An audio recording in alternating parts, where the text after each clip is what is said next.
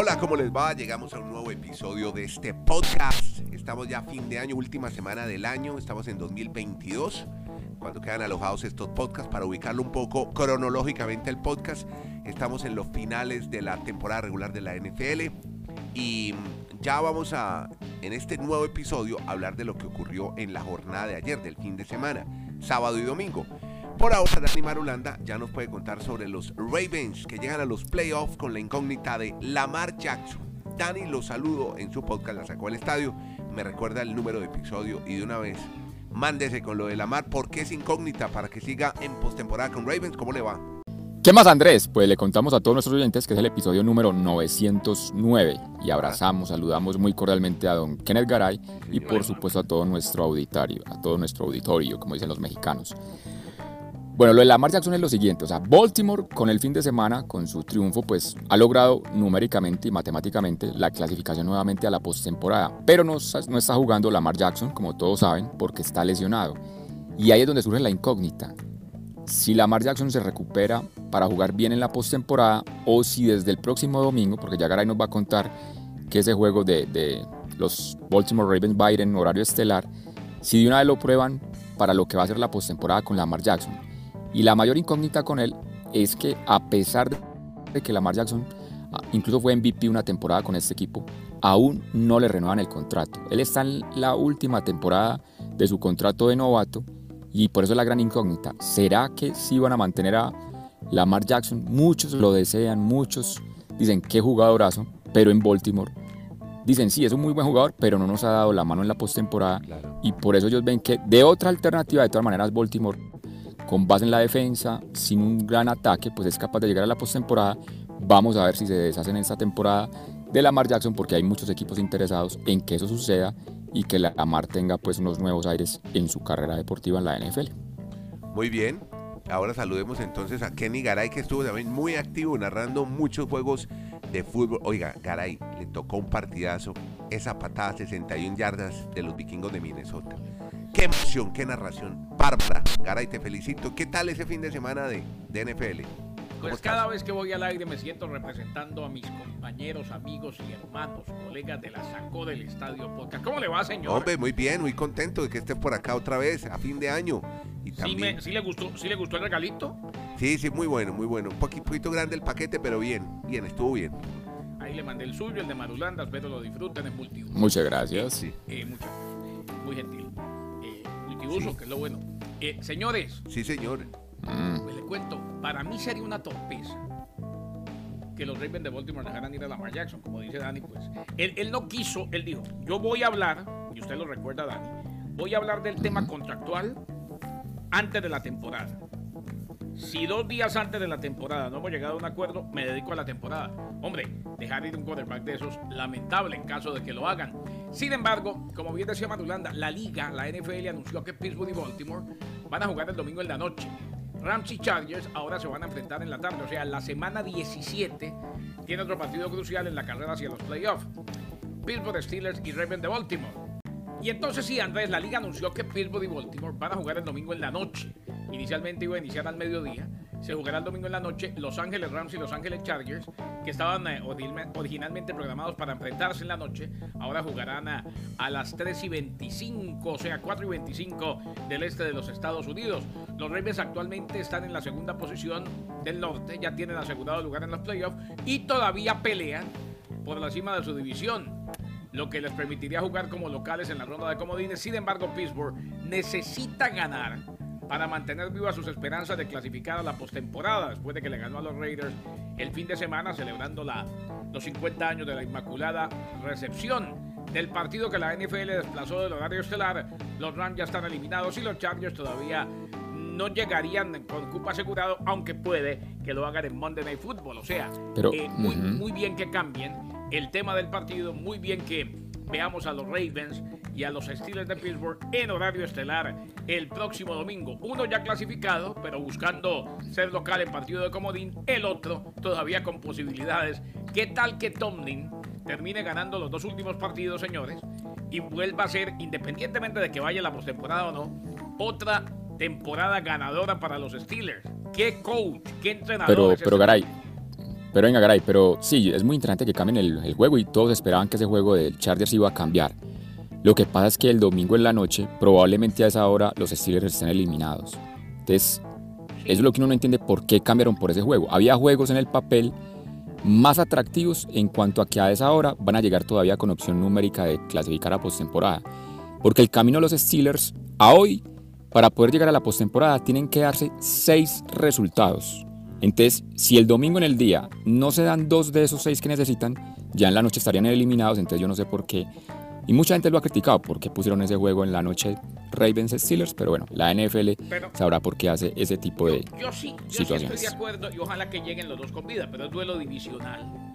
Los dos sí, no, pero, pero yo te, pero, pero te voy a poner otros ejemplos, Garay. Los dos juegan para, ¿sabe qué Tampa, es lo que pasa, Tampa, Carolina, tiene, Tampa, tiene, no, sí, Tampa, Carolina, incluso. Miami, New England. Usted tiene razón en muchas cosas, pero bueno, Tampa, claro que, que quiere asegurar división y Miami, New England que se la juega toda New England y Miami, pues, pese a que también depende de es sí que mismo, depende de sí mismo, pero, pero Miami había juegos sabe- más interesantes. eh, sí, hay partidos más interesantes, puede que sí, pero este no deja de ser muy interesante porque es duelo divis- divisional y los dos pueden jugar por algo. Lo que querían hacer, más allá de quien pusieron, es sacar a los Rams de prime time, porque ya. No, sí, eso, eso salía, eso sí sabía, eso sí se Y sabía. lo de sí, los sí. Chargers muy seguramente, si ganan el Monday Night Football, como me parece que lo van a hacer, van a llegar ya clasificados. Claro, claro. De acuerdo ahí sí. Todos los deportes y las ligas americanas en el podcast La Sacó del Estadio. Bueno, Dani, entonces contanos lo de Miami Dolphins, hombre, la expectativa. Mucho frío, todo el mundo enchaquetado ayer en el, en el estadio del Hard Rock, ahí en la Florida. Que, Andrés, yo creo que le daba, le daba risa a los de Green Bay, ¿no? Porque había muchos de Green Bay Sí. diciendo esta gente con bufanda, con chaqueta y con botas y estamos a 50. Sí, parecía un partido al norte, no parecía al sur de la Florida. Pero ayer entonces, hombre, que le están diciendo ya al Grinch, al pobre Tua Tagovailoa, amargándole la Navidad más de un fanático del Miami Dolphins.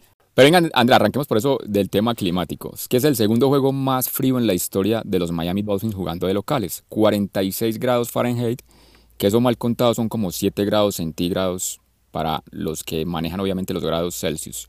El juego más frío en la historia de los Dolphins fue en el año 89, 1989, cuando jugaron contra Kansas, 40 Fahrenheit, alrededor de 4 grados centígrados. Dicho eso, pues yo no sé si esa, ese frío, hombre, hizo que Miami, después de tener una primera mitad bastante interesante, donde parecía que iba a controlar el partido, pues en la segunda mi- mitad jugó muy mal realmente todas las facetas del juego de, los Dolphins, en ofensiva, en defensa, hasta en equipos especiales. Y mucha gente recae la culpa en Tua. Yo no creería que fue para mí el gran culpable de la derrota. Por eso algunos dirán que, que es el Grinch, le están diciendo así, lo están matando en redes sociales. O sea, esta gente, eh, es lamentable lo que le dicen porque, hombre, Tua también ha tenido muy buenos partidos Claro. y pues no deberían de, de- de Sí, tomar Dani, esas... Dani, Dani, pero es la NFL y usted sabe que eso va a pasar. Sí, pero- O sea, si como pero- pero es que de la por eso- NFL y usted no está lo suficientemente fortalecido en lo mental para eso, no puede jugar. en la- Pero por eso vamos a- ahí vamos al debate, Garay. O sea, hemos siempre sido claros, creo, y, y que, y que nos vamos poniendo de acuerdo en que Tua es un buen quarterback, pero que necesita muchas ayudas. Entonces, por eso es que lo malo que le hacen a Tua es que cuando gana un partido, lo llevan a que es un jugador franquicia, que es la historia de la imagen de los Dolphins. Yo creo que no es ni tanto de lo uno ni tanto de lo otro. O sea, no es perverso, pero tampoco es un quarterback elite. Entonces, yo creo que si, si entendemos de que Tua le puede hacer muy bien a la organización, siempre y cuando él no tenga que cargar con la responsabilidad y la presión de que él tiene que ser la estrella. Es que ayer yo creo que la presión fue lo que le hizo tomar las malas decisiones, porque el partido a la hora la verdad no estaba tan, tan complejo, tan complicado para, para irse con esa derrota. Y para no alargarme más, lo que sí parece preocupante es cómo vaya a ser el remate, porque los Dolphins hoy tienen todavía muchas opciones de clasificar, incluso el próximo domingo, si Miami gana New England y los Jets pierden en Seattle, incluso el domingo ya Miami estaría clasificando a la postemporada. Exacto, y- puede llegar con posibilidades O sea- a la última jornada ante los Jets. Exacto, eso también es claro, Garay. Miami de todas maneras hasta la última fecha, hasta el 8 de enero, va a llegar con una opción matemática de clasificar. Lo que pasa es que si miramos la historia de Miami, y yo lo recuerdo muy, muy, muy intensamente, el año 93 yo estaba en el colegio, imagínate cómo ha pasado el tiempo, Garay Andrés, y cómo hemos subido con este equipo. Miami en el 93, después del Día de Acción de Gracias, usted recuerda, Garay, que le ganaron a los Dallas Cowboys en ese partido histórico, memorable de la Nevada, cuando Leon, cuando Leon Led se equivoca. Miami Gol, estaba eh, ¿Sabe quién fue titular? Sí. Simplemente como reminiscencia que vale la pena. No, Sí. el, el ti- el titular como quarterback en ese partido fue Steve DeBerg Claro, para, para los Miami Dolphins. Y Peter Stoyanovich es el hombre que termina anotó el gol de campo. Que- anotando el gol de campo. que- yo cuento la historia acá muy personal, muy particular. Yo estaba en el colegio, ese día yo no decidí ir a clases. O sea, cómo era el amor mío por los Miami Dolphins, que siendo un estudiante muy juicioso, muy responsable, yo ese día no me presenté al colegio por ver el partido en esa tarde, porque lo podía ver en la casa de un amigo que tenía las parabólicas que en esa época inundaban Medellín. Claro. Entonces, la felicidad, Gara y Andrés, de esa época era que Miami con ese triunfo estaba nueve victorias y solo dos derrotas. Era el mejor equipo de la NFL y sin Dan Marino, que estaba lesionado esa temporada. Que después le tocó jugar a Scott Mitchell. El tercer quarterback, porque DeBerg fue el tercer quarterback de ese equipo. Exacto. Y lo tuvieron Porque que después era. porque se lesionó Ajá. también Scott Mitchell. Los dos se lesionaron. Y Scott Mitchell, y Scott Mitchell después termina la temporada e increíblemente Miami, después de ganar ese día de acción de gracias, perdió los cinco partidos siguientes y todos los juegos de diciembre y Miami no pasó a los playoffs. Des- desde esa época, Miami no perdía todos los juegos en diciembre. Este año le ha pasado lo mismo y en el caso particular manifestaba, el, calendario de diciembre es muy difícil para Miami. Entonces a mí no me extrañaría que hubiese perdido, lástima que se perdió con Green Bay, pero dicho todo eso, si Miami ya sí llega a perder los otros dos juegos, ahí sí habría que hacer una limpieza, Garay. Yo ahí sí ya no habría que dar más, o sea, no, no, no, dieron, no darían la talla lo que uno esperaba, pero yo espero que eso no pase y que Tua se pueda redimir de esa situación y que el próximo domingo haga un gran partido en seguramente- Boston, o en mejor en seguramente lo hará, Massachusetts. Dani, pero, pero hay una cosa, Sí. Andrés, eh, si me permite. Claro. Eh, hay una cosa que, que me queda clara y, y entiendo que Dani siempre fue muy objetivo y de pronto no tan pasional en muchas cosas como lo soy yo.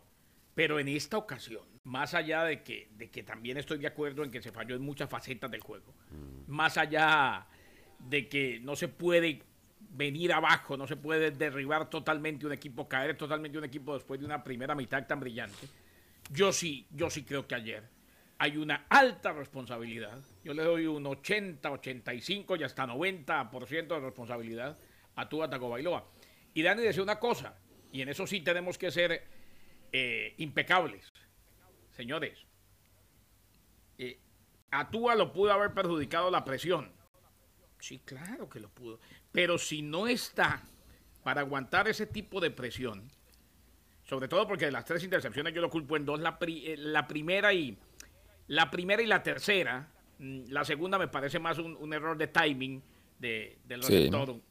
Pero ojo, eh, más allá de eso, si él no está listo para ese tipo de presión, no puede ser quarterback. O sea, es- eh, eso, eso queda claro. Entiendo lo bueno que ha hecho. Me gusta como quarterback. Yo sí creo que puede ser franquicia. Depende de lo que la gente defina como franquicia. Porque si vamos a eso, por ejemplo, Tom Brady fue un quarterback de sistema toda la vida y, y supo mantener su sistema y ganar y vea todo lo que terminó ganando. Pero ayer la culpa es de Tua. Y si Tua sigue así, claro que hay que replantearse muchas situaciones. O sea, Tua tiene estos dos partidos. No digo que para que vaya a los playoffs, no. Para que no los pierda él. Eh, entiendo lo que dice Madulanda, que sí, que, el objetivo es ir a los playoffs y por ahí ganar un partido. Eso puede que se dé o puede que no. Pero lo que no puede hacer Tua es ser interceptado tres veces el mismo cuarto eh, y sobre todo la última en la cual tenía la serie ofensiva en la que podía ganar el partido. Eso no le puede pasar si él quiere consolidarse con los Dolphins de Miami. Más allá de que vaya o no a los playoffs, no le puede pasar. Pero no, Garay, mira, pero yo, yo remato simplemente, ahí sí voy a ser tajante en ese último, en esa última opinión o criterio. O sea, si Miami no llega a los playoffs, para mí sí tiene que haber un replanteamiento. Es que sería la debacle más grande en la historia de este equipo. ¿Cómo vas a perder seis partidos consecutivos después de estar toda la temporada prácticamente en puestos de playoffs? Sí, Dani, o sea, eso acuerdo, anímica. Pero no necesariamente eso- con Tua. Depende de lo que No, pase con, con- Tua en estos últimos dos. Porque es que Tua con- se juega dos finales y las dos divisionales. No, por eso, con Tua o sin Tua. O sea, van a haber rondando en el mercado. Ahí está el caso de Lamar Jackson. Lamar Jackson va a estar disponible probablemente. O sea, ojalá eso no pase y que veamos a Tua en la postemporada. Y normalmente que, aunque Miami en el primer partido lo arrasen en la postemporada porque jugaría de, visi- de visitante en un clima gélido y muy complicado. Pero si Miami no llega a la postemporada, para mí es el fracaso más grande en, los últimos, en las últimas, ¿qué? Tres, de, tres décadas de, de este equipo. Entonces ahí sí Sa- ¿Sabe lo que habría para mí que tomar otra decisión. Sí. ¿Sabe lo que sí me quedó ¿Qué claro? le quedó ayer? claro? que me ahorré la platica del, del- de la boleta al Super Bowl de Dani Marulanda. Hasta ayer. No, todavía, todavía no, no, pero es que hay que, es que si miramos a futuro, Garay, No, nos alargamos mucho, pero mire, pero mire, Garay, mire, no, Garay. no, no, no, no, es que no me entendió.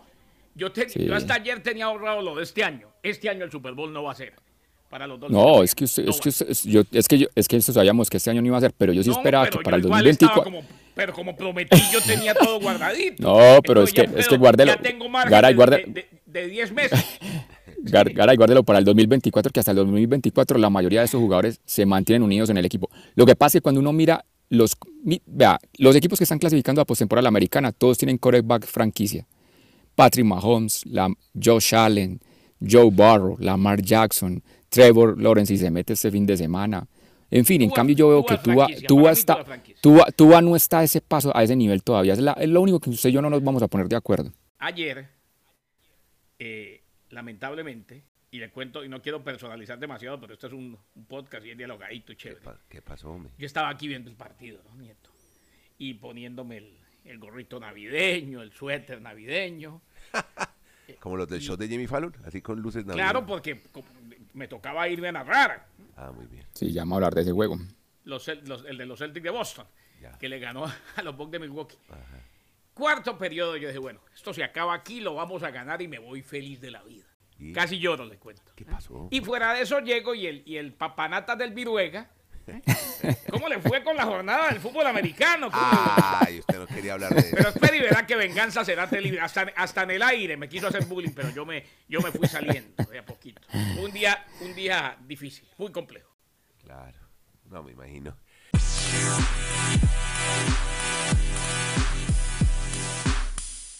Hablemos Pero- de pero la NBA, ya que hombre. mencio- exacto, Mm, ya que mencioné sí. la NBA. Sí, hablemos de ese juego, Dani, que fue el más atractivo del, de la jornada que lo relató para América Latina y el mundo Kenny Garay por el servicio de Star Plus y ESPN.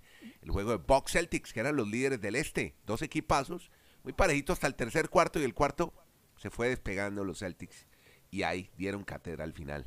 Con Jason Tatum, que no, no cerró el partido porque, ya estaba muy, muy sobrado el equipo de Boston. Pues Ander, después de ese mazazo, como nos está contando Garay, pues yo sí me disfruté y me divertí traté de despejar la mente, sobre todo disfrutando de los comentarios y los relatos de Viruega y del señor Kenneth Garay, que me parece escribían realmente... el partido y yo le, y yo le de decía, ma- si me sale algo bien es por la rabia que tengo, maestro. No sabe cómo estoy. Me parece un, un súper profesional después de ese momento vivido, como nos emociona transmitiendo la NBA, pero fue un juego que al final se fue ya definiendo muy rápido para los Celtics y por eso, como usted está diciendo, Andrés, incluso Tatum termina en el banco, aunque logró 41 puntos, siendo la máxima figura de los Celtics, que por algo se mantienen como el número uno del este. Era realmente el partido más interesante de la jornada navideña, era el número uno y el número dos de esta conferencia, lo que se pudo disfrutar en este día. Y algunos fanáticos de la NBA dirán, venga, ¿por qué nos programaron esta vez juegos de la NFL? Lo que pasa es que cayó en domingo. Cuando hay domingo, pues la NFL, y eso que yo creo que la NFL, porque muchos dicen, ah, es que traicionan los directivos de la NFL a la NBA. No, yo creo que no es traicionar, simplemente concuerdan el mismo día del calendario. Es más, la NFL, mire que solo programó tres partidos. Claro. Si normalmente hubiera programado lo que es un domingo, no, pues el, tema, el tema de la programación y de la sintonía, pero yo creo que disfrutamos tanto de NFL con la NBA durante toda la jornada de este Y domingo. se perdieron, y no se perdieron sino la carnicería de los Rams contra los pobres broncos de Denver. ¿yo? Sí, Lo de los sí, Broncos ha sido terrible, terrible. Mal, No mala sé, jornada. equipo sí ha sido. Pero bien, te, te voy narrando muchos triples, sobre todo de Holly, cómo jugó de bien el muchacho en box. Sí, Eh, qué, qué jugador. Pero, pero lo que decía Dani, 41 puntos de Tatum, Andrés. Sí, Ese, eh, allá. Morán le, pre- allá Morán le preguntaron esta semana, yo creo que Maduranda vio las declaraciones. ¿quién, ¿quién debe ser el rival a vencer? Dijo los Celtics. Y en el oeste, dijo los Celtics en toda la NBA. Wow. No me, no me Sí, sí. preocupa nadie del oeste, no me preocupa nadie más. El rival al que tenemos que vencer si queremos ganar la conferencia es a los Celtics. O sea, equipazo. Está tan dominante que Nigaray, Tatum, como en su época Dirk Nowitzki, que fue motivo de un homenaje. Y fue lindo ver la, la estatua, aunque uno no lo recuerda con tanta gratitud. Ah, que hubo todo- estatua, como la del pie de Valderrama en el Sí, estadio de Santa Marta. hermosa. Sí, pero hermosa esta sí les quedó estatua, la imagen. bonita. La, de- la de- la del pibe yo no sé quién la hizo, por Dios, pero bueno. aunque, aunque si le hicieron esa fatal a Cristiano Ronaldo, imagínate la del pibe. Mm, La noche en que se retiró la camiseta de Derno Whiskey, la temporada pasada, Mark Cuban, el dueño de los Mavericks de Dallas, prometió que se haría la estatua más grande de la historia del básquetbol. para honrar a Nowitzki. Estaba ayer.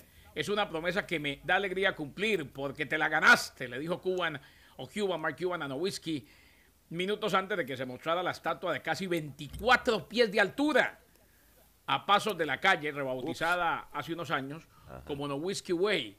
Ya tiene su estatua de Nowitzki y como dijo Dani, hermosa estatua de Es que- bronce blanco, una escultura de lo que fue el icónico disparo con una sola pierna, ese fadeaway famosísimo de Nowitzki, con el cual nos hizo llorar a los hinchas del Miami Heat. La misma toma que se presenta como silueta cerca del bloque izquierdo con ambos extremos del American Airlines Center. El tiro se hizo conocido como The Dirk, mientras que el gigante de Bavaria escaló al sexto lugar en la lista de anotadores de todos los tiempos en la NBA. Linda estatua. Qué bonito. Es que Andrés, yo por eso digo que es hermosa, es porque es icónica, porque no es una estatua normal que es un busto, Es la imagen o el cuerpo derecho. No, es el momento que él inmortalizó en la NBA, ese movimiento de, de lanzamiento en retirada, si le podemos decir así en español. O sea, que él deja un pie en el aire y el otro como en, pe- como especie de empinándose y haciendo el lanzamiento como lo caracterizó durante toda su carrera en la NBA. Por eso me parece que es hermosa Ajá. para que lo vean la- en las redes de No, nuestro en la podcast. red, en ahí no lo va a publicar. Podcast, ahí está publicada ya. Exacto. Muy Exactamente. bien. Ahí tenemos la Oiga, ahí, eh, eh, en, en español le dicen así, lanzamiento en retirada, porque oía a unos Sí. colegas, es que, y le dicen también... Se dice fade away, fade away y es como muy, sí, muy anglo. Sí, No, yo digo el fade away, lanza, lanza Bueno, el sí. Ahora, a veces digo lanza desvaneciéndose, que también me parece que es bueno. También, también, también. Pero ese lanzamiento en retirada me gusta, me gusta. Está bonito el nombre, muy bien, para que lo adopte en su lenguaje. Tenemos a un eh, jugador segundo en goles en la historia de la NHL. ¿De quién hablamos, Dani? Que, que, Andrés, ¿cómo no vamos a hablar de la NHL si tenemos al mejor relator en español de la NHL, que es Don Garay? Y él nos ha contado todas estas historias y sobre todo de Alex Ovechkin, este ruso que el fin de semana se convirtió en el segundo máximo anotador en la historia de la liga. Llegó por fin al mítico gol 802, pues obviamente le faltan más de 90 goles, 92 para ser exactos, para igualar a Wayne Gretzky, pero ahí va este señor que tiene 37 años de edad y que toda su vida ha jugado con el equipo de Washington Capitals desde el 2004, cuando fue reclutado con ese equipo, ganó la Stanley Cup en el 2018 y ahí va a ser la historia de este jugador. Vamos a ver si llega hasta los 40 para ver si puede batir el récord de Wayne Gretzky. Y esperemos que Garay nos siga emocionando con los festejos de gol en la NHL de este ruso. Bueno, y Deberían última de prohibir Garay, que jueguen los Dolphins, el Bucaramanga, el Heat, eh, los tranquilo. Marlins, los Panthers o los Huracanes de Miami antes de cualquier partido que nos toque relatar. Difícil. Sí, para estar, estar más tranquilo. Óigame, Ay, a- Andrés, antes, Sí. de, antes de irnos, Sí, eh. Mm, eh, Estados Unidos Ah, lo de los peloteros cubanos. Sí. es que vale la pena decirlo. Estados Unidos autorizó a Cuba a llevar Mm. peloteros de grandes ligas al World Baseball Classic. O sea, esta vez por primera ocasión se va a dar una especie de híbrido eh, entre peloteros que aún están en la isla y los que están en el exilio. Lo cual ha generado una polémica de padre y señor mío. Y muchos llaman a estos peloteros traidores, apátridas, lo que usted quiera, por eh, doblegarse, según ellos, al Al régimen. imperio yanqui. No, no, no. En este caso, en este caso es al Sí. revés. Ah, al revés. Claro, por, por doblegarse. Sí, al Imperio Yankee está bien con Andrés. No, no, no. No, que esta es al revés. No, porque en este caso lo Esta que es- critican es que los peloteros de grandes ligas ¿eh? Que traigan No. a los que están en la isla, que no, no los Exactamente. necesitan. No los necesitan. que, que- que jueguen, que jueguen. No, le critican a los peloteros de grandes ligas. No, no, no. Le critican a los peloteros de grandes ligas que acepten invitación para jugar con peloteros de la isla. Ya. Como que se le están doblegando al régimen, no al imperio yanqui. La nacionalidad no sé. No, no tiene, no Yo tiene estoy, color es- político. Estoy de acuerdo, pero, pero eh, es mejor que, que uno lo escuche porque le cuento que están enloquecidos. O sea, no se le haga raro que vaya una comunidad cubana muy dividida a este World Baseball Classic en cuanto a aficionados. Unos a favor de los peloteros de grandes ligas porque decidieron sí jugar para la isla y otros diciéndoles traidores, comunistas y demás. Eso va a pasar. Por, mm, ya entendimos, muy bien. Bueno, muchachos, eh, como no lo habíamos hecho en tres años, vamos a tener que parar unos días el podcast, pero muy poquitos días, muy poquitos. Este servidor eh, va a tener unos asuntos personales con Paulina Nieto y Florencia Nieto, entonces no va a tener mucho tiempo de estar grabando y editando. Así que vamos a parar unos días nomás hasta comienzos de enero. No van a tener el podcast colgado, alojado durante estos días, no se preocupen que estaremos de vuelta otra vez en enero con toda para hablar de todos los deportes americanos. Así que, Kenny Garay en Bristol, feliz año, feliz 2023. Hombre. Lo mismo que a Dani Marulanda, que tenga un exitoso cambio de año. Espero que esos viáticos se los gaste con sus sobrinas. Eso de volver a la casa con toda la plata con que se fue. No, No no, Lo mismo para todos, Todo Andrés. Un, Andrés, lo mismo para todos. Un próspero año, que todos sus objetivos se cumplan en el 2023 y por supuesto el de nuestros oyentes y que nos sigan acompañando acá como lo han hecho desde hace tres años. Muchas gracias y señor. próspero Pero 2023 para seguimos, todos. seguimos. Esto no para. Que no nos tengan unos días, no se preocupen. Esto No, no, para, esto sigue. Mientras nos preocupen. comemos el lechón. Exacto. No, ¿cuál lechón va a comer? No. Ah, no. Tienes Ah, que, más ra- más ra- ah, lo traicionó el subteniente. tienes que más ser más racional a la hora de alimentarte, Garay. Ah, no, no, pero el Bueno. lechón sí toca. El Bueno, lechón sí figura Ah, para ah, Navidad. te lo comerás tú solito. Bueno, Sí, muchas sí, gracias. André-. André- Andrés pidió comida vegana exclusiva para la Navidad del Sí, 24 ya en Laureles. Imagínense. muy Y eso bueno. que usted lo ha comido el lechón vegano, yo se lo muestro. Ina en Medellín, la pagué. No me están pagando por dar la mención. ¿Y el lechón vegano? ¿Ah? ¿El lechón vegano vegano? debe ser rico, hay que buscarlo. Sí, sí. En Burger King venden unas hamburguesas veganas muy ricas. Pruébelas un día. Sí, yo las he probado. Y, Bueno, y- y sí, usted, me, y usted me recomendó Beyond Burger. Y, Impossible. Burger también ahí en... Eh, querida. Bueno, muy bien, muchachos. Pásenla bien, que tengan entonces buen año y no se preocupen.